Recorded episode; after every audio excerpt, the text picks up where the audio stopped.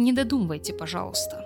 Запомните уже наконец-то, что не нужно выпрашивать любовь у тех, кто не способен раскрыть это прекрасное чувство.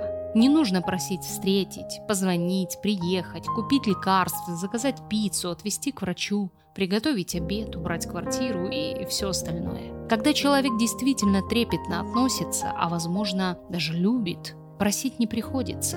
Это относится как к женщинам, так и к мужчинам. А выпрашивать любовь и внимание значит дрессировать того, с кем вы планируете семью и строите отношения. Не забывайте, что вы всегда будете в приоритете, если нужны, дороги и любимы.